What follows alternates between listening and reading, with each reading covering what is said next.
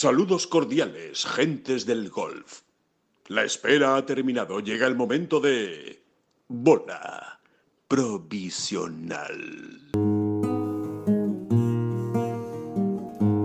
Que no son las flechas la culpa del indio, que no son las flechas la culpa del indio. Si hay viento, si llueve, no influye en el swing, no importa si es marzo, noviembre o abril. La culpa del indio, la culpa del indio, la culpa del indio, la culpa del indio. Hola, ¿qué tal? Muy buenas a todos. Bienvenidos a una nueva edición de Bola Provisional. Una edición muy, muy especial que les voy a contar yo a todos ustedes, ¿no? 24 de diciembre, Nochebuena. David Durán, muy buenas, ¿qué tal? ¿Cómo estás? Noche de paz, noche de amor. noche de amor, noche de paz, efectivamente. ¿Quieres que te lo digan, ¿quieres que te lo digan en alemán? Sí. Estilena. Bueno, algún... algún Algún alemán habrá por aquí. germanófono habrá por ahí que, que- que me esté, que se esté riendo un poquito de mí. Vamos, sí, sí. en- ahí en Alemania se canta más o menos así. ¿eh? Mm, No lo sabía, no Ahí sabía ves. yo esa, esa, esa virtud suya de, sí, cantar sí, en, sí, en alemán también los villancicos. Ah, Es muy el villancico más bonito al final, ¿no? ¿O Sí, no?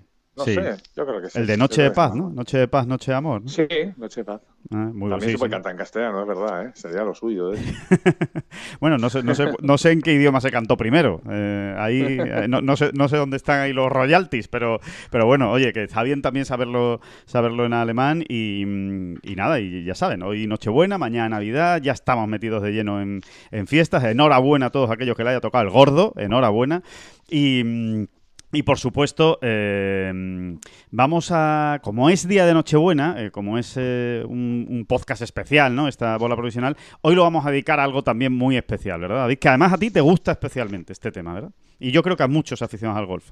Yo creo que a muchos, ¿no? Porque a todo el que le gusta el deporte, al final, ya te lo, ya te lo, ya lo desvelo, ¿no? Eh, Alejandro. Sí, claro, Sí, claro. A, a todos los que nos gusta el deporte, al final nos gusta escarbar y saber qué es lo que está viniendo, ¿no? O sea, Exacto. Y sobre todo creo que es un gran momento para hacerlo, ¿no? A- ahora que estamos en programas y artículos y reportajes que hacen mucho hacen balance, ¿no? De- Ujú. Del año, ¿no? Como siempre en estas fechas, pues creo que es un gran momento para detenerse, eh, contar con la presencia de un gran experto que ahora vas a presentar Sí. y, y- y ver, ver qué es lo que viene por Exacto. ahí, ¿no? Que, en, qué, en, qué- en quién tenemos que fijarnos. Es verdad que esto al final siempre es un poquito de presión para los muchachos, ¿no?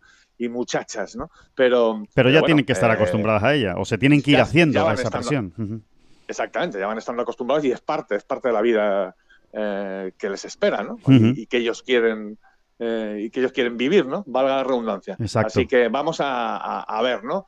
En quién tenemos que fijarnos, quiénes son los que vienen, cómo está la cantera. Exacto. Vamos a hablar de la fábrica, de la fábrica, efectivamente. ¿Y quién mejor para hablar de la fábrica que el dueño de la trastienda de Tengolf? Y yo creo sinceramente y, y humildemente también lo digo, creo que es el- la persona que más sabe en España, pues de todo lo que viene por detrás, como dice David Durán, de todos esos jóvenes jugadores que, pues en, en un plazo muy corto, en algunas ocasiones de meses, otros años y, y muy poquitos años, pues van a ser los profesionales que estén dando el relevo a los que ahora mismo pues están en el European Tour, el PGA Tour, en definitiva, el golf de futuro profesional eh, en España. Y el dueño de esa trastienda, ya decimos, es eh, Adolfo Juan Luna. Hola Adolfo, ¿qué tal? ¿Cómo estás? Alex, ¿qué tal? David, ¿cómo estáis? Lo primero de todo, feliz Navidad. Oye, me estáis poniendo más presión a mí que a los chavales. parece. Nada, pero- Como vaya a ser que diga yo algo y luego ya sabéis cómo es esto. Tú convives con la presión con una naturalidad extraordinaria, no hay ningún problema, Adolfo. Bueno, no te creas. que, que bueno, que vamos a hablar de eso, ya- ¿no? ya, Que- Ju- sí, Adolfo, ya damos, ya damos todos por hecho que, que- que- que este gran paso, ¿no? De, de- precisamente esas edades, ¿no? Desde los, vamos a poner desde los 15 por irnos muy abajo a los mm, 20, ¿no? Pues que luego realmente ni todos llegan ni, Claro. ni es nada sencillo, ¿no? O sea, yo creo que todos contamos con eso, ¿no? Así que ahí no hay, no hay, no hay problema de fallos en los vaticinios, ni, ni vamos a sacar, ni vas a sacar tú una, una bola de cristal, ¿no? Al final es que Vamos a contar lo que hay y ahí ahora. están los resultados. Exacto. Exactamente. Vamos a contar lo Sí, que hay sí. ahora, lo- los que están destacando, los que en teoría deberían destacar en los próximos años y eh, evidentemente luego ya, ya veremos, ¿no? Seguro que hay alguno que no sale en este podcast que después acaba eh, haciendo una grandísima carrera profesional porque ya ha pasado eh, en los últimos años y al revés, ¿no? Algunos que todo el mundo identifica como, bueno, este seguro que va a llegar, pues a lo mejor se queda en el camino porque eso es ley de vida y, y- y ocurre y ocurre siempre, ¿no? Eh, pero, pero bueno, eh, eso lo vamos a hablar eh, precisamente en este en esta bola provisional con, con Adolfo. Yo creo que empezando, eh, Adolfo, porque nos sitúes eh, en, en más o menos, ¿no? ¿Cuáles son nuestras principales referencias ahora mismo en, en la cantera, en los jugadores que todavía no se han pasado a profesional y que, bueno, y que en teoría están llamados a hacer cosas importantes? Pues sí, mira, lo primero sí que es verdad que ha sido un año bastante atípico en el mundo, en el mundo amateur. Es un año en el que se ha podido competir muy poco, sobre todo eh, a nivel nacional. Ya sabéis que, que prácticamente se paró la competición con, con la Copa del Rey en febrero, la competición Sí, eh, nacional, con esa Copa del Rey que Copa del Rey, Copa del- de la Reina, porque estuvimos a punto de hacer doblete. Copa del Rey que ganó José Luis Ballester sí, y esa Copa de la Reina que estuvo a punto también de ganar una española, Cayetana. Y ya te digo, año atípico, pero por supuesto el primer nombre que tiene que salir y que sale sin lugar a dudas es eh, el del Eduard Rousseau. Un, un Eduard que, que está el cuarto del mundo, que ha jugado el US Open este año, que ha jugado dos torneos del Challenge, que ha jugado muy Exacto. bien esos Ujú. dos torneos del Challenge. Y yo creo que por ahí tienen que estar puestos, podríamos decir, nuestros objetivos más cercanos. Claro, David, Sí, ¿qué nos yo- puedes contar de, de Rousseau? Fi- fi- Fijaos, yo creo que yo creo que estamos todos de acuerdo y además es muy, muy sencillo estarlo, ¿no? Y todos nuestros oyentes también, ¿no? Más que, que el hecho de haber jugado aquel US Open que fue como un eh, como un pelotazo, ¿no? Un regalo, ¿no? Un, gran, un regalo, ¿no? Un premio y, y una experiencia maravillosa, ¿no? Que nunca olvidará Eduard. Eh, yo creo que debemos focalizar o centrarnos en lo que hizo luego en el Chávez, ¿no? En aquellas dos pruebas Exacto. en Santipetri, donde realmente vimos a, a un jugador eh, preparado. Es que las cosas son así. Luego eh, eh, hay que insistir, y, lo, haremos seguramente a lo largo de esta bola provisional varias veces, que, que no hay que, nada, que no hay que dar nada por hecho, que esto es muy difícil. Pero mm, yo creo que la imagen y el juego, el despliegue de, de en aquellos dos torneos, son como para que verdaderamente eh, podamos abrir de par en par las expectativas con este jugador, ¿no? Sí. Porque no es tan sencillo lo que hizo, es muy difícil, ¿eh? Es muy difícil, ¿no? Llegar allí y con una naturalidad pasmosa, estar luchando por el triunfo incluso, en prácticamente en los dos torneos, acabar con, creo recordar que fue un cuarto y un quinto puesto, Sí. ¿no? Eh, Como acabó. Sí. Dos top Quinto 5. cuarto. Mm, Pues está al alcance de muy pocos. Realmente lo hemos visto muy pocas veces, ¿no? ¿No, no, no, no lo veis vosotros así? Sí, sí. Sí, fíjate que yo me- eh, jugó Valderrama, luego jugó el US Open. Eh, hizo Sí. por- eran dos campos muy difíciles, todo hay que decirlo. Valderrama o está muy fino y no, si no las pasas canutas. Y el US Open, ¿qué vamos a decir del US Open? Y vueltas muy altas. Y empezó, me acuerdo, aquel challenge, ese primer challenge que jugó en Santipeti, también con una vuelta bastante. Sí. No sé si hizo 74, 75, en fin, hizo sobrepar. Y yo ahí sí que llega a pensar, digo, "Uf, veremos a ver, digo, empiece a hacer vueltas altas ahora que le están dando oportunidades a nivel profesional. Eh, vamos a ver si no merma su confianza, pero luego a partir Claro. de ahí, oye, como un cohete, ¿eh? Sí, sí, como un cohete. eh, reaccionó de maravilla en el primer torneo del Challenge. Bueno, eh, tan de maravilla que eh, es verdad que se acabó colando en el corte por muy poco, pero después el fin de semana fue muy bueno. Bueno, creo que no era fin de semana, pero bueno, las dos últimas jornadas fueron muy buenas y, eso, y acabó tan arriba que después lo confirmó a la semana siguiente estando todo el torneo arriba. Ya, ya ahí no fue que vino desde atrás, sino que estuvo todo el tiempo entre los mejores y, desde luego dio una, dio una gran imagen, eh, una gran imagen y, y- después no hay que olvidar otra cosa. Después se fue a Italia a jugar la escuela del Alps Tour, que, tampoco es que sea una cosa eh, tan sencilla, y bueno, y ahí acabó en una eh, magnífica décima posición, eh, jugando bajo par también, acabando bajo par el torneo y siendo el mejor español que, que fue allí a Italia a, bueno, pues a, asegurarse al menos la tarjeta de- del Alps, ¿no? Pero tienes algún dato más, ¿no, David, de, de lo que de lo que vamos a ver de Rousseau, ¿no? En, lo- en los próximos Sí. en tiempos, Sí, digamos. eh, eh, un poco datos que al final es, pues nos confirman el, el normal discurrir de, de Claro. cómo tiene que ser su trayectoria. Y es que Eduard, eh, lógicamente, en 2021 va a ser el, de- el año de su salto a profesional.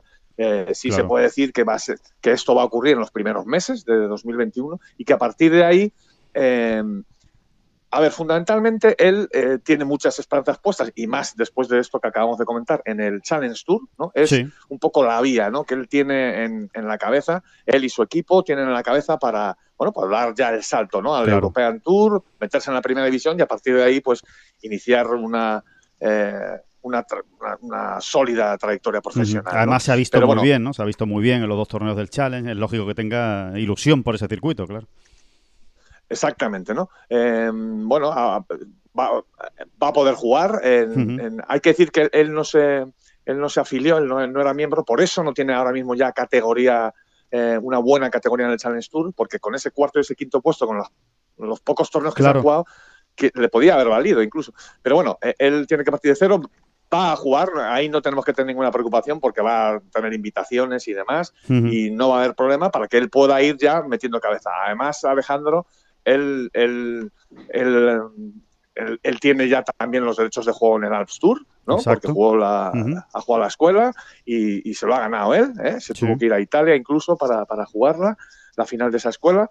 Y eso, eso ya lo tiene. Es un plan B que puede ser plan A en momentos de la temporada Claro. para ir rellenando huecos, yendo. para ir compitiendo, para irse haciendo como, como profesional. O sea que Sí, ya tiene Eh, un ya circuito digo- asegurado. Ya tiene un circuito asegurado. Como dice David, invitaciones obviamente no le van a faltar al número 4 del mundo, eh, amateur, y un jugador que ya está en el US Open y que encima lo ha hecho también en el, en el Challenge, con lo cual podemos decir que, que 2021... Bueno, pues, y, pues y- y es- con lo, y lo- con- lo que la. Federación Española cuida ¿no? a, a estos Sí. jóvenes. Eh, amateurs que se hacen profesionales, normalmente siempre están muy encima. Ahí la, la Federación, siempre lo hemos dicho, española hace un gran trabajo y, y- y por ahí la Federación siempre tiene un, digamos, un fondo de invitaciones que, que- que puede ir utilizando y que, y que sin ninguna duda eh, las va, a- va a disfrutar de ellas también Eduard, ¿no? Así que eh, magnífico, ¿no? O sea, magníficas noticias porque él, bueno, eso, que vamos a tener ya un profesional ahí en los próximos meses, ya, ¿no? En, en la, en Exacto. la parrilla de salida, ¿no? Vamos a decirlas. Sí, es uno, es uno de los nombres marcados en rojo, sin ninguna duda, como decía Adolfo, ¿no? El principal nombre marcado en Oye, y rojo. por, por cierto, por cierto, es- esto que comentabais, ¿no? Aquel inicio un poco dubitativo en, en la- en- en el primero de esos dos torneos del Challenge que jugó y luego cómo fue reaccionando, cómo acabó de bien a ambos torneos. Eh, también, de alguna manera, Adolfo nos confirma lo que nos veníais diciendo, que, que- o sea, el perfil que nos veníais describiendo de Eduard, ¿no? Que un jugador con la cabeza muy bien amueblada, ¿no? Eh, eh, eh, Sí, muy, sobre muy serio en este sentido, ¿no? Sobre todo eso, David, la cabeza muy bien amueblada, no se pone nervioso, él tiene como un plan estratégico marcado y, y no se sale de ahí, independientemente de que pueda ir un poco mejor o un poco, me- un poco peor. Hablas con él después de las vueltas y, y siempre mantiene una línea muy uniforme, ¿sabes? Es bastante calmado en ese aspecto y da gusto, te sorprende. Así que no, no nos vamos a engañar. Hablas con otros jugadores y bueno, son tienen más altibajos, ¿vale? En función de Sí. cómo jueguen. Eduard prácticamente te diría que todos los días eh, te dicen lo mismo, prácticamente todos los días. Sí que es verdad que cuando juega un poquito mejor, pues a lo mejor es un poco más, eh, está un poquito más alegre, te dice alguna cosa más positiva, pero, pero se mantiene ahí muy estable. Y luego es un jugador que a capacidad de trabajo no le gana a nadie. Eso sí que lo puedo decir, he viajado mucho con él y es impresionante la capacidad de trabajo que tiene, lo serio que es y es una Ujú. que Bueno, una a- acabas de dar dos claves, ¿no? Eh, no es echarle piropos gratuitamente a nadie, ¿no? Pero es que es muy importante, ¿no? Hoy en día, como no, como no te forres a trabajar, es que al final te pasan por la izquierda. Es tanta la igualdad y tanto el talento que hay, eh, que es brutal, ¿no? Lo, lo hemos visto y lo hemos dicho también muchas veces con, con John Ram, ¿no? Que sí, que John, que ya venía apuntando, que hay que ver el talento que tiene, eh, pues como otros muchos que han salido en España, ¿no? Pero es que John eh, es un prodigio en, en- a la hora de ponerse a currar. Es que es así, ¿eh? Y todos no los chavales deben tener deben tenerlo muy claro. Es que si no, no que no llegas. No ¿eh? Es que no llegas ni, ni en el Store, ¿eh? porque, porque hay muchos cientos de jugadores que, que lo tienen muy claro, ¿no? Y, y con esos tienes que competir al final, ¿no? Ujú. No Eh, llegas a ningún sitio. Sí que es verdad que ahora, por ejemplo, tenemos una generación, estaba repasando antes un poco el ranking mundial, y, y la generación que viene o la generación que tenemos son jugadores muy serios, tremendamente serios. No os hacéis una idea lo bien que trabajan y lo sí que es verdad que esto eh, se ha ido mejorando mucho con los años. antiguamente veías que cada uno iba más a su bola, en fin, un poquito más despistados, podríamos decir. Hoy en día son todo medio profesionales. Claro. La que da gusto. Es así. Y luego esto que, esto, que, esto que comenta Adolfo, a ver qué piensas tú, Alejandro. Esto que comenta Adolfo de, de la estabilidad, ¿no? De que el mensaje no sea ni, ni que se vaya por las nubes con, con, la euforia, ¿no? Después de una gran vuelta, ni que te metas en un hoyo después de una mala, ¿no? Esa estabilidad, eh, la, la, gracieta que quería hacer yo, a ver qué opinas tú, Alejandro, es que a los periodistas a veces nos viene muy mal, ¿sabes? Porque alguien tan, alguien tan lineal, siempre estamos como siempre estamos como buscando un poco esa frase, ¿no? Ese titular. Y, y, sin embargo, mmm, con hemos comprobado, exacto, ¿no? hemos comprobado, hemos comprobado que, que, que, al final es lo bueno, ¿no? O sea, tenemos una coña ahí con Adriano Tagui, por ejemplo, que es un jugador muy así, es un jugador muy así. Eh, eh, bueno, Adrián, hoy nos vas a dar algún titular. no, no, no, no, yo mi mensaje es yo aburrir, aburrir. Aburrir todo lo que pueda. Sí, sí, sí, Y nos reímos, ¿no? Que luego no es verdad. Luego Adrián es un tío que, al que se le sacan historias muy curiosas también. pero, pero un poco creo que nos entendemos, ¿no? Y, y es, es, muy bueno cuando te encuentras jugadores así, desde el punto de vista periodístico, ¿eh? desde el otro lado de la cámara, digamos, o del micrófono, eh, son, son uno se queda con sensaciones buenas. Este, este lo tiene claro, ¿sabes? es, es bueno ver a alguien tan estable porque es que el golf es una es una bendita locura, bendita pero locura al fin y al cabo. Sí, no, es una montaña rusa absoluta, ¿no? Y, y, de, y de, una vuelta a otra. Y como te metas en ese, en ese eh, en esa dinámica, ¿no? De, estar muy contento o, lanzar las campanas al vuelo cuando, cuando las cosas te van bien y, estar muy hundido cuando las cosas te van mal, pues eh, el golf mentalmente te va castigando porque eh, realmente vueltas malas vas a tener muchas y, también vas a tener vueltas muy buenas, con lo cual, hombre, mantener el equilibrio siempre es bueno, siempre es bueno, ¿no? En todos los deportes y yo creo que en, en, en el caso del golf un poquito más, por lo fuerte que te da, ¿no? Cuando, cuando, cuando te castiga, que el golf siempre castiga a todos, ¿eh? a todos, em, castiga muy duro. Entonces, eh, si, eres muy visceral en tus reacciones, pues también a la hora de, encajar los malos golpes eh, es más fácil hundirse o, venirse abajo que si mantienes una, una, una línea muy, muy, muy normal, ¿no? Por decirlo de alguna manera, ¿no? Muy estable, muy regular. Y, ya que ha sido un año de eh, donde hemos traído para arriba y para abajo el, lema o, ese subtítulo señalado por los dioses, ¿no? Con ese libro que, que hemos editado y publicado de, John Ram, ¿no? Oye, animo, por cierto, ¿eh? cuña, cuña publicitaria, animo a la está. gente, ¿no? Buena época. Creo que es un gran regalo. Creo que tengo noticia más de que mucha gente se está animando. Bien, vamos, bien, vamos. Bueno, no, eh, no, hombre, ese subtítulo señalado por los dioses Oye, pues ahí queda, ¿no? Esa manera de estar señalado también, Eduard, con aquel Eagle en el primer hoyo que jugaba de un US Open y de un grande. Vamos. Es, eh, no sé si os acordáis, Winfoot salió por el hoyo 10, salió por el hoyo 10, si no recuerdo mal, y se marca el tío un Eagle en el, en el primer grande. Que si eso no es estar señalado por los dioses, que venga. Eh, cualquier dios, cualquier dios si lo vea. Cualquier dios si lo vea. Eh, eh, oye, antes de, para ir acabando con, Eduard, Adolfo, también podrías hacerle a nuestros oyentes una especie de perfil técnico de él, ¿no? O sea, cómo es como jugador, o sea, cómo, qué es lo que uno va a ver en el campo de él, ¿no? Cuando, cuando, pues eso, cuando estás en el campo y, lo ves jugar, o en la tele o donde sea, ¿no? ¿Qué, tipo de jugador es? Pues es un jugador que le pega muy recto la bola, lo que diría Álvaro Beamonte, un ball striker, ¿no? Que se llama. Muy recto, muchas calles, eh, muchos greens. Eh, le, le, pegan.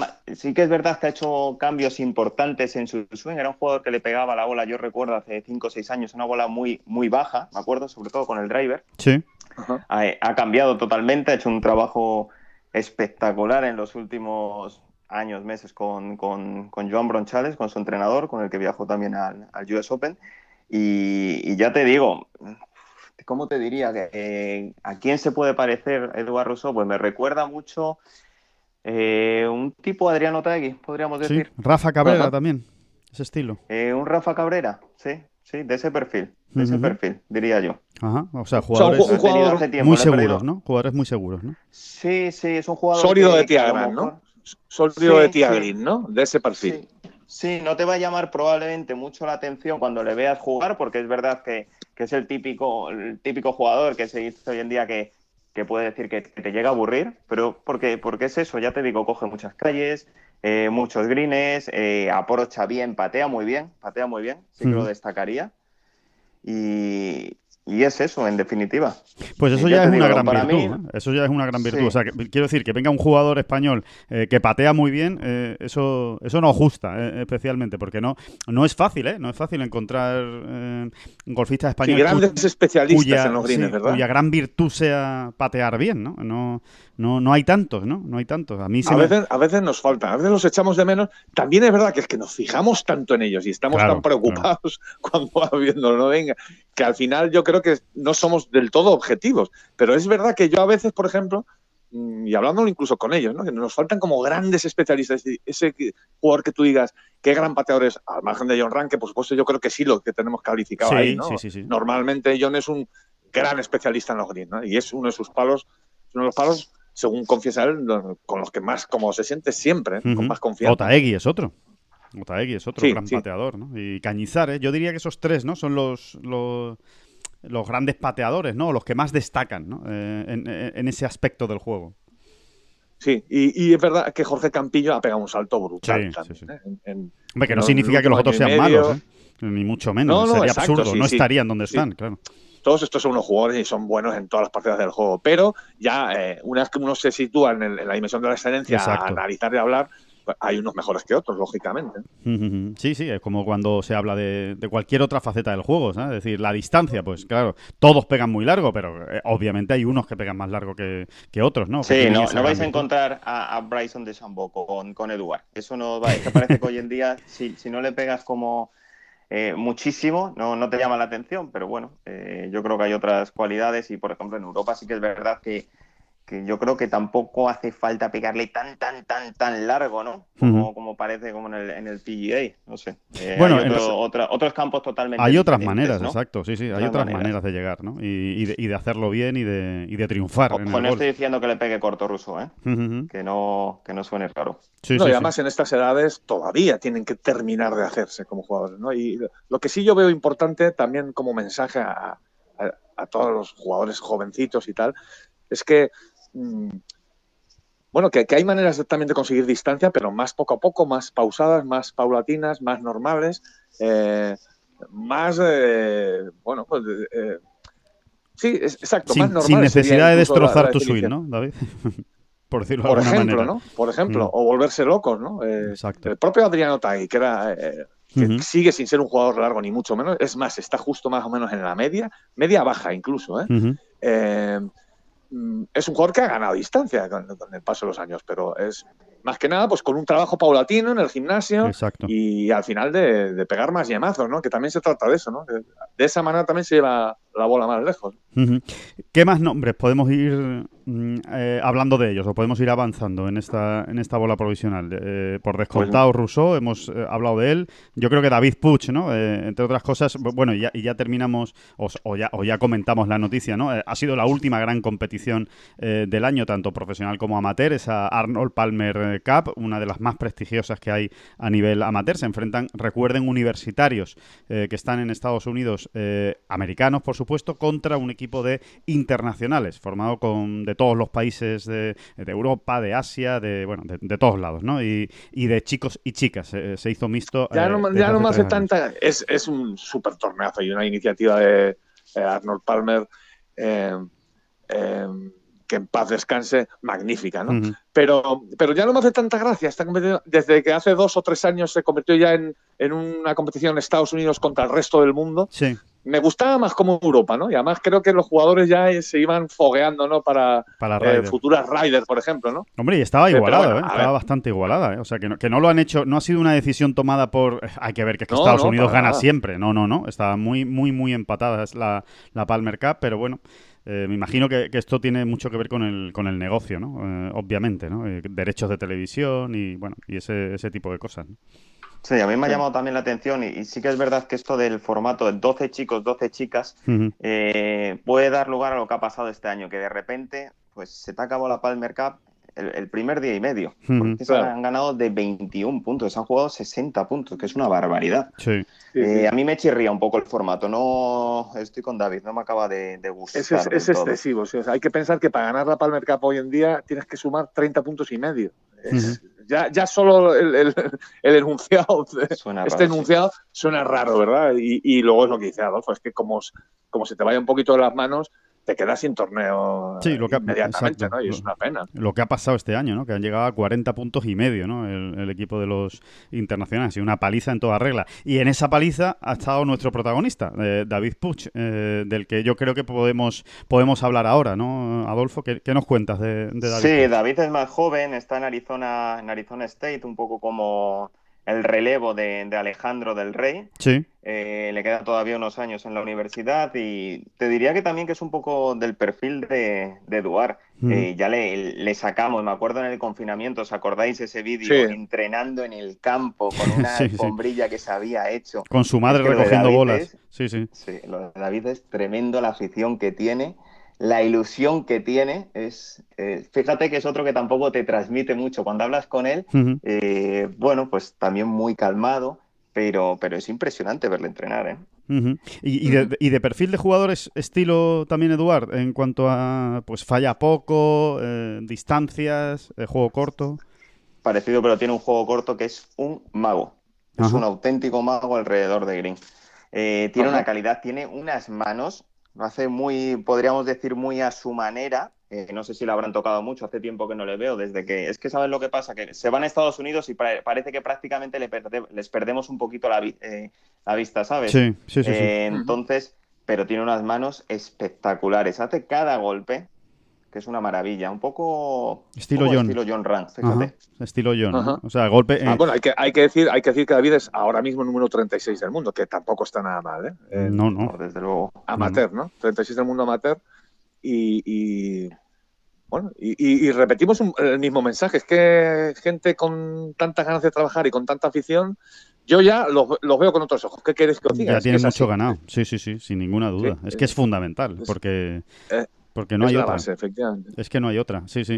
Eh, aparte está en una gran universidad, que bueno, que vamos a decir, ¿no? De, de Arizona State, porque ha tratado muy bien tradicionalmente a los golfistas españoles. Por ahí bueno, han pasado, ya lo saben todos ustedes, ¿no? Pero por ahí han pasado Alejandro Cañizares, Azara Muñoz, Carlota Ciganda, el propio John Ram, Alex del Rey, que lo, que lo citaba ahora mismo Adolfo, y, y ahora está David Puch y está por llegar eh, José Luis Ballester, José L. Ballester, ¿no? Que es eh, otro de los que de los que hay que marcar en rojo, ¿no? Eh, también es más joven, ¿no? Que, que, Da- que David Puch, ¿no? Es más joven, pero ojo que muchos que dicen ya que es el nuevo Sergio. Sí, ¿no? Ahí lo dejo. Lo he escuchado ya muchas veces. Yo he tenido la oportunidad Porque es de Castellón, mucho. hay que decir que es de Castellón, Sí, es de José. Castellón. Le pega fortísimo a la bola, una calidad de bola espectacular, trabajador, incansable como el resto que hemos comentado. Eh, eh, tiene muchas cualidades y ojo, ya lo hemos comentado al principio del podcast. Ha jugado pocos torneos este año, es el ganador de la Copa del Rey. Sí, palabras Ahí mayores. queda, ¿eh? Que para la Copa del Rey le han ganado jugadores incluso que han ganado Majors. Sí, sí, sí, sí, sí, sí. Bueno, yo es que Eh. creo que es el torneo más difícil de, de ganar, o uno de los más difíciles de ganar, de los que se juegan en España. Y lo ganó de principio a fin. Me acuerdo que en el Real de Sevilla ganó el medal y luego fue arrasando todos los partidos de match. Sí, O ¿no? sea que ojito con José L que, que viene pisando fuerte. Sí, además, Es que en número 27. definitiva, sí, en Número defini- 27 del mundo. Número mismo. 20 sí, número 27 del mundo, pero es que tienes a Müller el 23 del mundo, es que tienes a Eugenio López Chacarra, que es verdad que no ha competido mucho este último año, pero que tiene un potencial espectacular, espectacular, es de los jugadores que desde luego que, que le ves jugar y te llama la atención. Ujú. O sea, dices, ¿Qué nos "Este cuentas, tiene- qué nos cuentas de tiene algo". Eugenio? Porque efectivamente eh, estuvo ahí muy, muy arriba ¿no? en el ranking, ahora está, ha competido menos. Ha Eh, cambiado ¿En qué momento está, eh, Adolfo? ¿Está ahí Pues en mira, un Sí, Dime, tuve la oportunidad de estar con él en Mayacobá, que jugó, Sí. jugó la previa allí con, con Alejandro Aguilera. Otra buena noticia Sí, que le hemos de recuperado este año. Eh, y estuve charlando bastante con Eugenio, ha cambiado de universidad, ya lo sabéis, pasó de Wake Forest a, a Oklahoma. Me comentó que había estado tocando un poquito el swing, haciendo algunos cambios, que le estaba, bueno, pues que estaba ahí perfilando esos cambios, pero que estaba jugando bastante bien. Eh, así que yo creo que, ya te digo, en los próximos meses estoy seguro, ha bajado de verdad, se ha salido ahora justo de los 100 primeros de- del mundo, pero pero vamos, no les perdáis de vista porque ya te digo, es de los que de los que tiene algo especial. Es un jugador muy explosivo, ¿no? Eh, Adolfo. Muy explosivo, sí. Sí, muy explosivo, le pega, le pega muy fuerte, muy habilidoso. eh, sí que es verdad que quizás con un poquito de altibajos Sí, en las vueltas. ¿sabes? irregular, ¿no? Sí, un poquito Oye, irregular. Volviendo a José Luis Ballester, eh, acabo de recordar una anécdota. eh, bueno, pues nos contaba Jordi García Armoral, no sé si te acuerdas, Alejandro, Sí, sí, sí, sí. que, bueno, que, que él había compartido bastantes vueltas de prácticas con, con José Luis Ballester y con Sergio García, ¿eh? Allí en el Club de Gol del Mediterráneo. y que, claro, pues yo- le decía, pero a ver, venga, sí, que sí, que le pega muy duro, pero mójate, ¿cuánto es que le pega muy duro? Bueno, pues, pues que le pegue muy duro es que le sacaba unos cuantos metritos, incluso unas cuantas decenas en alguna salida a Sergio. Sí, exacto. Eh, Sergio no es de los jugadores más largos del mundo, pero Sergio sigue pegándole muy Muy fuerte a la bola. muy duro. Te diría que en estos últimos año y medio, incluso dos años, eh, está yendo incluso más lejos que nunca, Sergio. Sí. Así que ojo, ojo de lo que estamos hablando, porque ¿qué edad tiene más José Luis? Pues debe tener debe 16, tener 17. 17 ya, ¿no? 17, ¿no? Sí.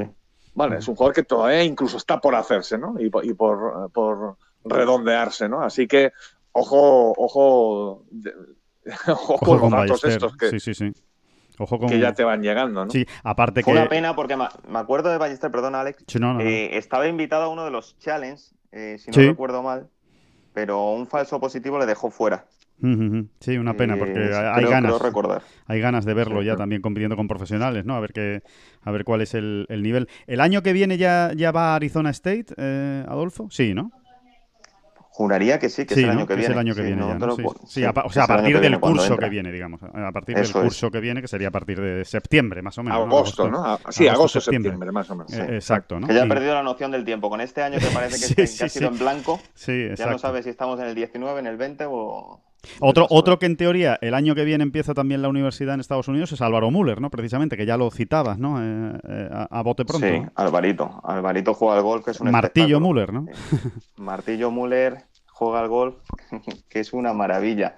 Eh, hace, hace poco le vi en el Villamagna Qualifier Sí. de allí de- del club de campo, que fue con su padre de Cádiz. Que lo hizo muy bien. Y lo hizo muy bien. Bueno, estuvo a punto, sí. eh, se cayó un poquito en los últimos nueve hoyos que se jugaban por la tarde, pero Mm. estuvo, estuvo ahí en la pelea con, con Nacho, con Pete, con Santi Tarrío. Eh, lo hizo muy bien en el Challenge, en el Challenge que le invitaron en Santi Petri también, Sí. quedó el 25, el, entre los 30 primeros seguro. Eh, juega muy bien, juega muy bien. Eh, no es muy alto, pero, pero ojo, mueve el palo muy rápido, le pega fuerte a la bola, eh, patea muy bien, aprocha muy bien, eh, una cabeza también muy bien amueblada. Y cuidado que este, que este también, También viene, fuerte, duro. ¿no? También viene, Viene fuerte. fuerte, él, sí. él va, él va a estudiar en California, ¿verdad? En UCLA, ¿no? En California, eso es, En la mítica UCLA, Universidad de UCLA. Sí. Eso es. Que, está bien porque no, no, no tenemos muchos jugadores españoles que hayan pasado por ahí, ¿eh? Y, y es una de las universidades más, más míticas de, de Estados Unidos, ¿no? Mm. Así Sí, que, hay que hay que estar pendiente de, Sí. de lo que tú dices, de Martillo Müller. de Martillo Müller, ¿no? También el año que viene. Y, y otro, y otro de los que también citabas eh, y que dices que, como comentabas, ¿no? Recuperado para la causa es Alejandro Aguilera, ¿no? Que después de en Estados Unidos no lo pasó muy bien, pero parece que ya, que ya ha vuelto a encontrar la senda, ¿no? Volviendo a España, ¿no? Sí, se fue muy contento, Alex, a Texas Christian University, pero la verdad que después ya me estuvo comentando, estuve con él en, en el campeonato de Puerta Hierro, que no estaba muy cómodo, que no estaba jugando bien, que tampoco le hacían los cambios o, no estaba a gusto, ¿sabes? Técnicamente y al final, ya sabes, te metes en esa dinámica de, de jugar poco y mal, eh, lo que conlleva que no juegas torneos y al final, claro, te acabas quemando en Claro. Estados Unidos. Eh, ha vuelto aquí, ha vuelto, ha vuelto a trabajar, o ha seguido siempre trabajando con, con Isma del Castillo y con un swing muy cambiado, sí que es verdad, porque era un jugador muy acelerado, que le veías que uf, te, te generaba tensión verle, porque en momentos de, ya te digo, de, de- de presión decía, madre mía, que este no le da la bola, que no arranca. O sea, había veces que, que se quedaba como atascado. Yo me acuerdo en el British que estuvo a punto de ganar en 2016, iba con Fran Parrón, y es que era tremendo, digo que no arranca, ¿vale? este Fran. Pero, y ahora le ves swing tranquilito, con mucho timing, Y juego, ya te digo, jugando muy bien. Eh, muy, muy bien, muy contento porque le veías, le hacías la entrevista, le veías con esa cara de felicidad. Relajado, sí, relajado. Relajado, sí, disfrutando otra vez como la habíamos conocido cuando tuvo ese año tan espectacular, que ya te digo, a punto de ganar el British Boys, que ganó el Campeonato de España Sub-18. En fin, ese, ese Alex que, que tanto nos llegó a enamorar. Exacto. Hay, que recordar, para quien no lo sepa, que el, que el mundo universitario, o sea, el golf universitario, es duro, ¿eh? O sea, porque no por estar ya en, en el equipo de una universidad tienes asegurado participar en los torneos. Es decir, luego hay unas clasificatorias en, dentro de la propia universidad, ¿no? O sea, cuando, cuando cuando viene a la vista, cuando viene un torneo, eh, en cada universidad, cada equipo, eh, a lo mejor ahí tienen hasta 10 jugadores o 12, ¿no? y, me parece que solo se meten 6 para cada torneo, ¿no? Creo recordar. ¿Puede ser? No, sabría decirte, pero vamos, te tienes que ganar lo que tú dices, el puesto. Exactamente, o sea, eh, luego hay diferentes métodos, ¿no? Yo no recuerdo, por ejemplo, que nos contaba. Lo explica John, John, lo explica en el libro, sí, sí, en, enseñado por los dioses, precisamente. Sí, que cada maestrillo tiene su librillo. Pues, por ejemplo, hay entrenadores eh, como, como Tim Mickelson, ¿no? que es el que él tenía en Arizona, que, bueno, pues que elegía, em, o sea, les ponía a jugar rondas, ¿eh? rondas de competición, ¿eh? clasificatorias para tal torneo, ¿no? que era el siguiente que venía en el calendario, y los cuatro primeros, ¿eh? en esas rondas clasificatorias, se ganaban una plaza en el, en el, equipo para ese torneo y luego, por ejemplo, Tim Mickelson elegía dos a dedo, ¿no? Sí, exacto, dos pues invitaciones, tipo Ryder, sí, sí. Exactamente. Él, pues, pues, por lo que él veía en el equipo, jugadores que se lo estaban currando más o que necesitaban un empujoncito, en fin, este tipo de cosas, eh, daba dos a dedo, pero hay otros entrenadores que directamente eh, los seis son los seis que se clasifican en esas rondas que juegan en la propia universidad, ¿no? y, y, hay veces que no, y no, es, no es tan sencillo, ¿no? Eh, como entres una dinámica un poco negativa, es que hasta te cuesta meterte en ese equipo para jugar los torneos. Ya si no juegas ni torneos, es muy complicado. Sí, es la, habitual meritocracia ¿no? de, Estados Unidos. ¿no? Es como ven ellos el, como ven ellos el deporte. Hay que clasificarse, es un examen prácticamente semanal, ¿no? en el que te tienes que ir clasificando y, y, demostrando que eres mejor que el que tienes al lado. Porque si no, el que tienes al lado es el que va a ir al, al torneo, ¿no? a defender a la, a la universidad. En, ese sentido, está bien porque desde muy pequeño estás compitiendo al máximo. Eh, no, te regalan absolutamente nada. a mí me parece perfecto. Me encanta el método de Estados Unidos, la verdad. A mí también. Sí, sí, me parece que además que lo tienen muy pulido, ¿no? O sea, por, algo tienen la mejor competición universitaria en, todas las ramas, ¿no? Exacto. Es un espectáculo el deporte universitario en ese país. Y el seguimiento que tiene, ¿no? Y el seguimiento que es brutal, ¿no? Em, Adolfo, ¿algún nombre más de, de, chico que, que, no, que, nos dejemos en el tintero de, algún jugador que venga pues de estas edades, que esté ya ahí arriba o que no, o que, o que esté un poco más atrás? ¿Alguien que tú tengas ahí eh, eh, con la, con pues la idea de decir, mira, de este no se habla tanto, pero ya veremos? Sí, bueno, eh, antes de nada, eh, os comento, hay dos jugadores, eh, estoy viendo aquí en el ranking mundial, Jorge Maicas, y que sigue en el ranking, pero ya se ha hecho profesional o prácticamente se va a hacer se va a hacer oficial en breve porque ya nos, lo ha comunicado. Y Asier Aguirre, son dos jugadores que hemos hablado también bastante en la trastienda estos últimos años. Y nada, desde aquí pues, pues mandarles un abrazo y desearles mucha suerte en el mundo profesional. En este nuevo paso. Y luego, tenemos a un jugador que, a mí particularmente me encanta, que tiene un nivel espectacular, un, potencial tremendo, que es Joel Moscatel. Eh, Joel Moscatel yo te diría que es de los jugadores que no ha acabado de despegar, pero que juega al golf, que es un espectáculo. Con mucho ojo con Joel Moscatel. Le pega muy bien a la bola, una calidad de bola espectacular, le pega fuerte, eh, serio, con muchísimos recursos ¿Esto de qué generación es? Adolfo, ¿a qué edad tiene más o pues, menos? Pues mira, Joel debe tener unos 20, 21, está a punto de pasarse a profesional. Es de la misma generación de, Jorge Maicas o de Eduardo Russo. Ajá, vale, De esa, generación. hay que decir que ahora mismo es 114, ¿no? en, el ranking mundial. Sí, 114. Sí, pero ya te digo, no, ha ganado nunca un torneo, no sabes, no, no ha estado ahí a lo mejor en un torneo importante, en un British, en una cosa más de renombre pero, pero mucho, mucho cuidado con Joel, que juega muy bien al golf. ¿eh? Catalán también, ¿no? Eh, Adolfo. Sí, sí. Hay una buena generación este de catalanes que viene, ¿no? Sí, eso es. Entrenan todos juntos o muchos de ellos en el Prat y ahí hay un grupito muy, muy bueno, muy, muy bueno. Entrena con, entre otros, con, con Alex Larrazábal. Ajá. Y, y ojo con Joel porque, porque yo estoy seguro que, ya te digo, le tiene que despegar y cuando despegue, vamos a ver, ¿eh? puede Lo hizo sorprender. muy bien, ¿os acordáis? En el Alps, Sí, en varias pruebas del Alps que, que muy le invitaron, lo este hizo año. muy bien este año. Sí, sí, sí. Ajá. Cierto, cierto, cierto. Bueno, pues ahí está. Oye, Joel- ¿te, te- Joel te- animas Claro. a, a irnos un poquito más lejos, a jugadores un poco más jóvenes, pero con- de los que ya se venga hablando? Esto ya es. Vamos complicando el tema, ¿no? Porque Todavía le quedan más, lejos- claro. O sea, cuanto más joven es, es uno, pues todavía tiene más camino que recorrer y más, y más cotas que ir conquistando, ¿no? Pero, ¿te animarías, Adolfo, a darnos algunos nombres de chavales Pues más, más de edad cadete, quizá 14, 15 años, en fin? eh, Ya de los que se viene el- hablando. Sí, el nombre o el jugador que más me ha sorprendido este último año es un jugador chino, para que te hagas una idea. Eh, pero es de, con licencia de la Federación de Gol de Madrid, es Jorge Siyuan. Jao. Sí, Joan. Ajá, sí. Sí, es un espectáculo. Le vi Ajá. en el campeonato de Puerta Hierro, no le pude seguir, pero le vi dando bolas. Un swing buenísimo, muchísimo ritmo, una calidad de bola espectacular, muy serio. Eh, le he tenido la oportunidad, porque estos últimos meses he estado trabajando con la Federación de Gol de Madrid y Sí. le he podido seguir en varios torneos infantiles. Y juega muy bien al golf, eh. muy, muy bien.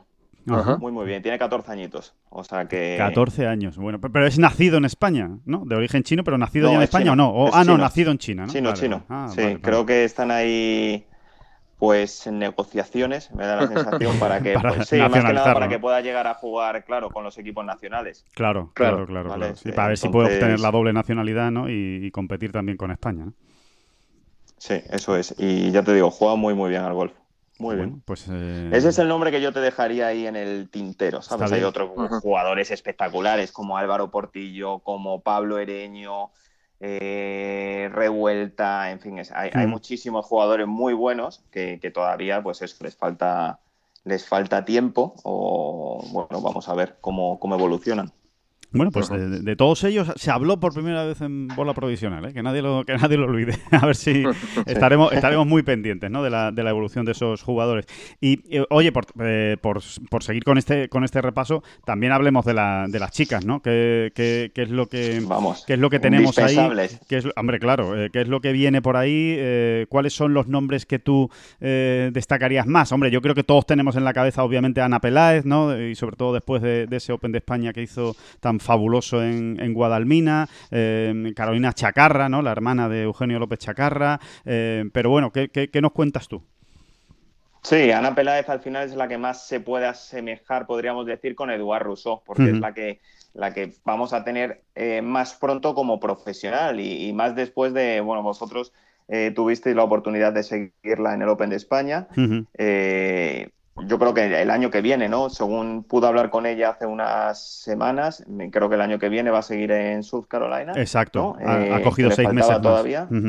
Ha Eso cogido es. seis meses más para, para completar sus estudios.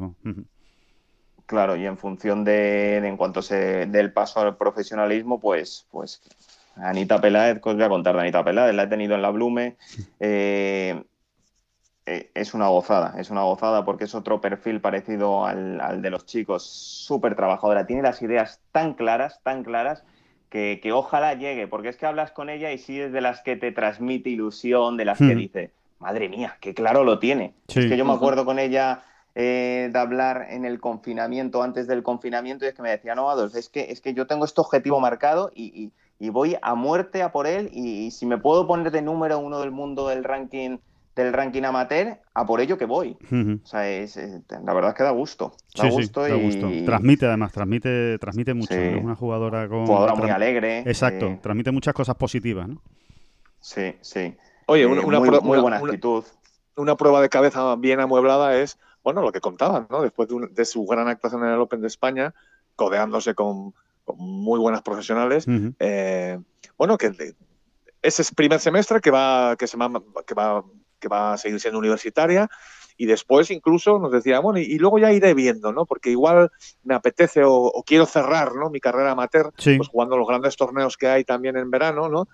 Y, y quizás la tengamos como profesional pues ya más bien en- tirando para septiembre, ¿no? Eso es. Y bueno, yo, yo creo, de verdad, en este sentido de lo que hablabais, ¿no? Que, que es, un, es muy buen síntoma, ¿no? A alguien que tiene las ideas tan claras, ¿no? Eh, y que tiene ese plan B vital también muy bien hecho que, que no deja de ser importante también.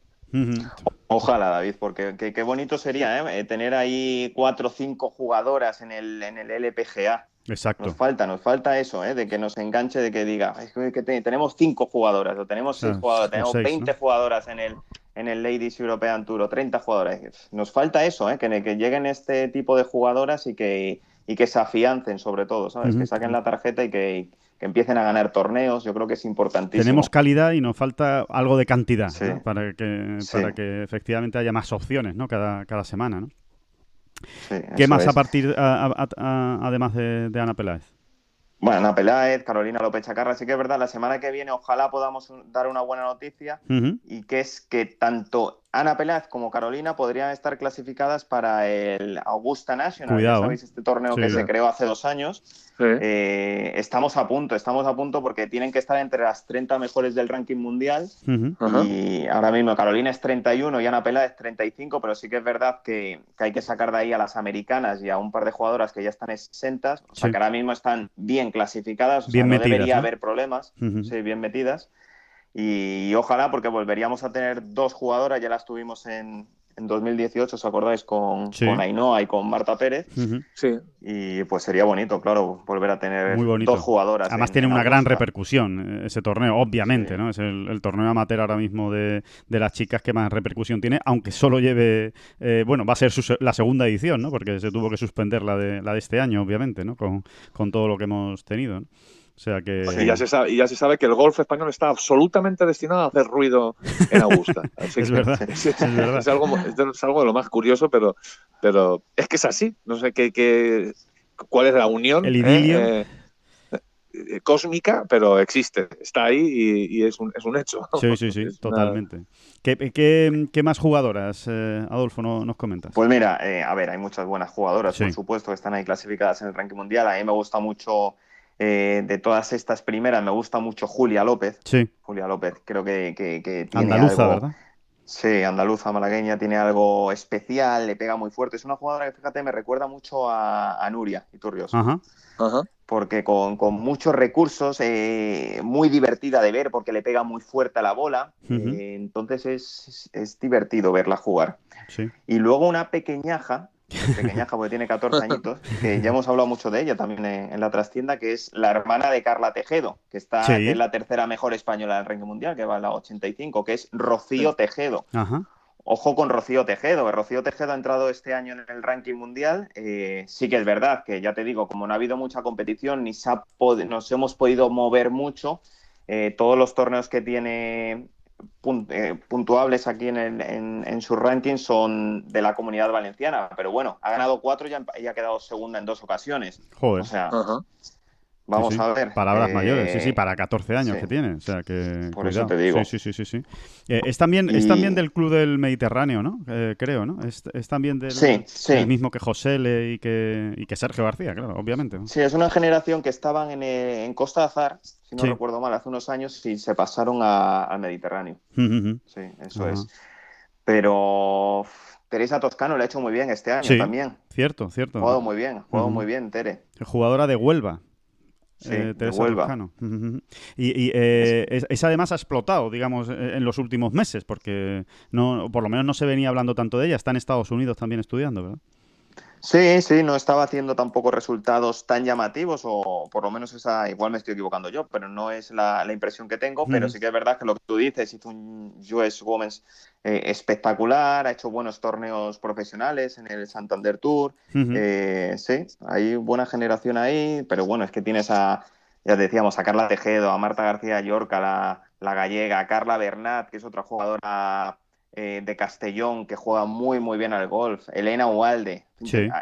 Hay un, hay un buen grupo de chicas que pueden darnos alegrías en los próximos años.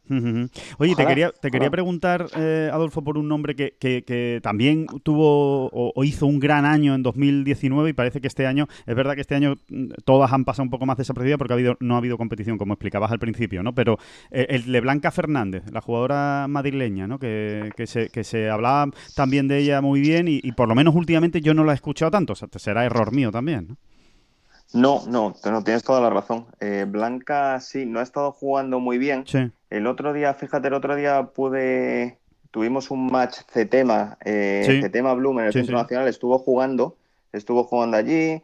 Eh, no pregunté, no pregunté eh, cómo estaba la situación. Sí que es verdad que vi que estaban, sobre todo del grupo del CETEMA, hablando, hablando de ella, vi que, que estaban comentando que estaba más contenta y tal. O sea, no sé exactamente eh, si ha sido un problema técnico, si no estaba eh, yo eh, lo que he escuchado que estaba contenta en Estados Unidos, o sea que no, bueno, habrá sido un bajón La adaptación, ¿no? y- También, ¿no? La Sí, adaptación que, sí. que, oye, que siempre, que siempre hay que esperar, ¿no? Y que, y que a algunos le cuesta más que a otros, vamos, eso, eso es así, ¿no? Sí, cada uno lleva su camino, ¿eh? Tantas veces lo decimos también, ¿eh? Es que no, no, no sé.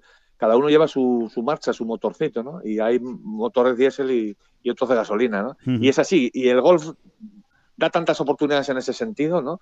Eh, también las quitan, pero da muchas oportunidades. Y cada uno tiene su momento. Hay jugadores que, que realmente se hacen mm, monstruos competitivos con 28 años, ¿no? Lo estamos viendo también este año, ¿no? Sí. jugadores que están triunfando y jugadoras, ¿no?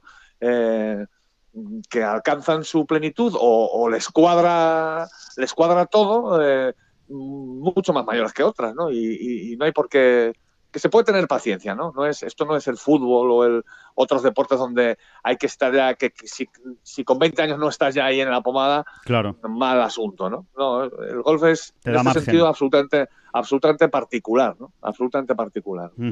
Sí, Blanca ha bajado y la que ha subido es su hermana, Cayetana, Ajá, exacto. porque Cayetana estuvo a punto de ganar la Copa de la Reina con 14 añitos también. Ojo, Ajá. Cuidado, ¿eh? Sí, sí, sí. sí, sí. Eh, quedó segunda, si no recuerdo mal, en el Campeonato de Madrid.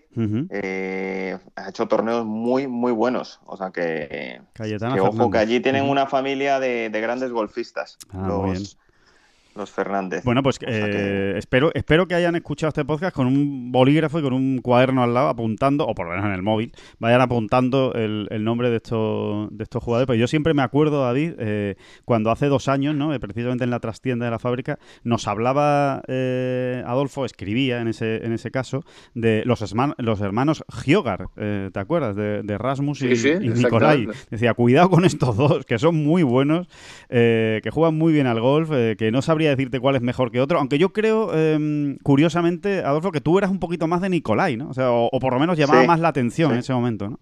Sí, sí, desde luego. Es Y- curioso. Es curioso, ¿no? Y al final ha sido Rasmus el que por lo menos primero ha ganado, ¿eh? Ojo, porque yo creo que todo el mundo está esperando también que Nicolai acabe ganando eh, este año algún torneo en el circuito europeo, pero, pero Rasmus ha ganado dos este, este año, ¿no? Eh, son, son jugadores Anduvo que... cerca, ¿eh? Cerca, anduvo antes, eh, más cerca de ganar Sí. Nicolai que En Alemania, ¿no? Estuvo a punto de ganar. Bueno, No, no, en el KLM, Holanda, el que ganó con Ah, Sergio. en Holanda, en Holanda, eso es, el KLM. Sí, El sí. que ganó Sergio, el, el jugador que estuvo ahí eh, pues, eh, discutiéndole el triunfo a Sergio hasta el último hoyo fue Nicolai. Sí, sí, sí, sí. Y bueno, y sus resultados amateurs también decían, ¿no? Que era como más consistente incluso, ¿no? Y luego, por eso te digo que es que al final, eh, en esas edades, además, los bandazos, dicho en el mejor de los sentidos, ¿eh? se pegan en, en nada, ¿eh? En un Exacto. mes. En un mes, de repente, un jugador mm, te pega un explotido tremendo, ¿no? Y perdón por el vocablo, es porque eso explotido, no sé yo si. si- si a mí me existe. encanta, yo lo he usado toda mi vida, el explotido. o sea que a mí me Oye, parece es que yo- magnífico. yo me, sí, es que yo me estoy acordando ahora que has dicho eso de los hermanos, de los Larrazábal. O sea, yo me acuerdo que seguía a Alex. Claro, Claro. pequeño. Me acuerdo que de ver a su hermano haciéndole de Cádiz. Claro, claro, claro. Completamente. Es que- Es Alex, curioso, ¿eh? es que Alex fue muy bueno, ¿eh? Es que Alex ganó un British Es que Amateur, era- es que era muy bueno, jugó en era muy Augusta, bueno. es que cuidado.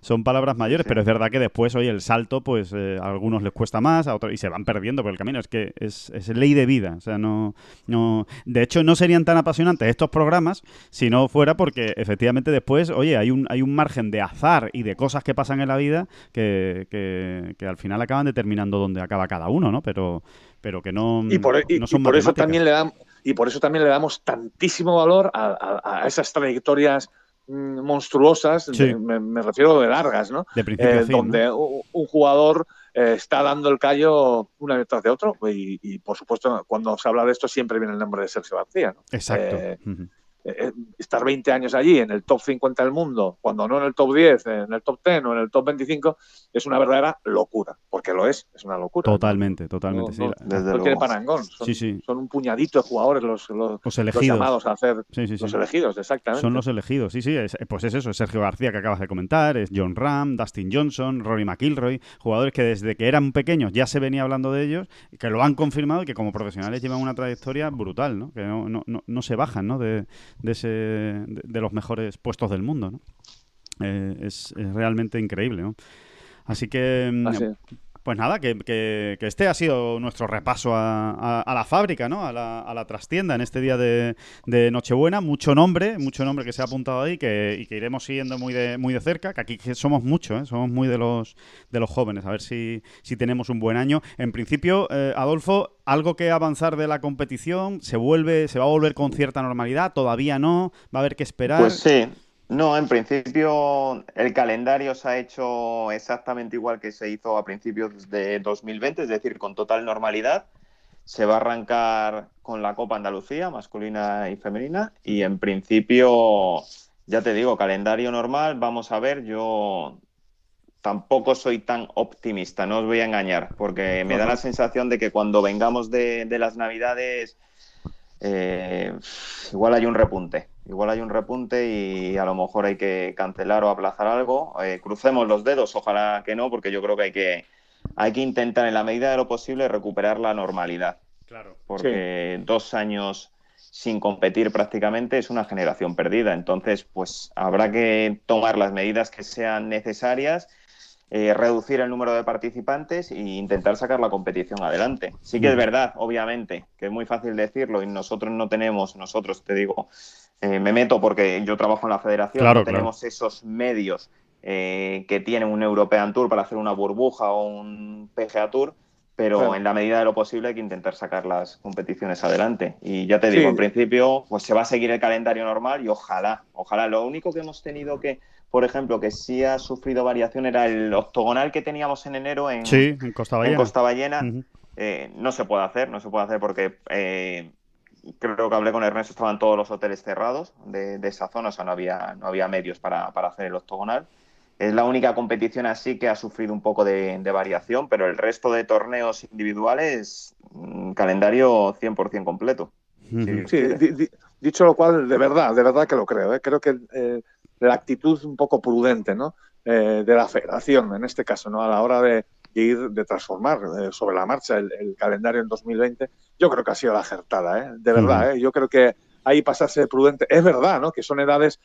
mm, eh, son edades donde competir es muy importante, Claro. y ahí están los padres también encima, ¿no? Que hay veces que como que se les cae el- un poco el mundo encima, ¿no? Cuando ven que su hijo no puede competir y demás. Pero yo, sinceramente, creo, visto desde aquí, creo que la visto un poco desde un fríamente, ¿no? Visto Sí. fríamente, ahora que está acabando el año, creo que sí. Creo que la Federación Española ha acertado, ha acertado de pleno, de verdad que lo pienso, ¿eh? Eh, y que pasarse prudente era lo indicado, ¿no? En, en- en este, en esta situación. Claro. Desde luego, y las territoriales han podido hacer sus competiciones. eh, en mayor o menor medida se han podido hacer torneos. eh, eh, han hecho un trabajo espectacular, todo hay que decirlo. ¿eh? Creo que, es, que hay que reseñarlo. El trabajo que han hecho las territoriales estos últimos cuatro o cinco meses ha sido espectacular, con muchísimos torneos, muchísimos torneos.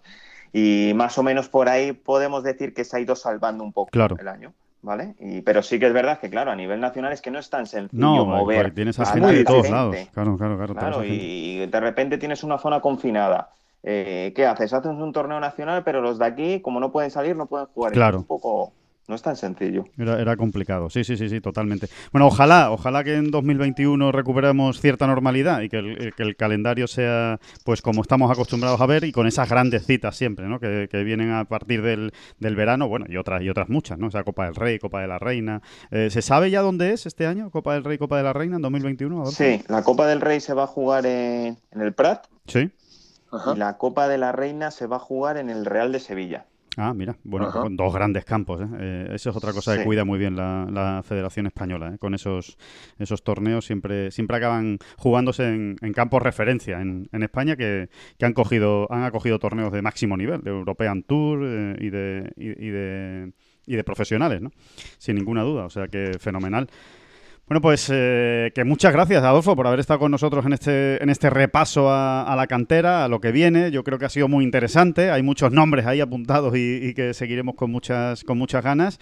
Y, poco más, que muchísimas gracias por todo el trabajo que haces en, la trastienda, por el trabajo que haces con la cantera española y esa gran relación que tienes con, los jugadores. Y, nada, y que, y que seguiremos leyéndote, seguiremos escuchándote y aprendiendo de, de esos jóvenes que vienen, que vienen pegando fuerte por desde atrás en, España.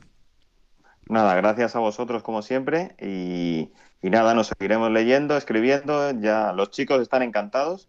Eh, también os lo digo, la verdad es que me atienden con, muchísimo cariño. Esta semana que he podido charlar con, con David es una gozada, es una gozada porque están compitiendo y enseguida en cuanto les llamas eh, te atienden y, eso también es, es, de agradecer, la verdad. Así que nada, todos pues felices y, Exacto, y pues, ojalá pues eso, en los próximos meses, años tengamos ahí buenos jugadores y que nos den que nos sigan dando alegrías en, el, en los circuitos grandes, claro. profesionales. Pues nada, a seguir, a seguir disfrutando del golf. Felices fiestas, eh, Adolfo, vamos hablando. Muchas gracias a todos, eh, muchas gracias a todos eh, por, por, estar aquí, por, por, escucharnos. Volvemos el lunes, volvemos el, el, lunes con el podcast, pues el penúltimo podcast del año. Recuerden que el último va a ser el del día 31, pero bueno, habrá uno antes que es el, el lunes y les contaremos pues cosas también interesantes. Seguramente algún especial nos sacaremos de la de la manga, David Durán. Que, mm, que David, que, muchas gracias también y que, y que pase usted una gran Nochebuena y una feliz Navidad. Pues lo mismo digo para todos y por supuesto no, las gracias a usted.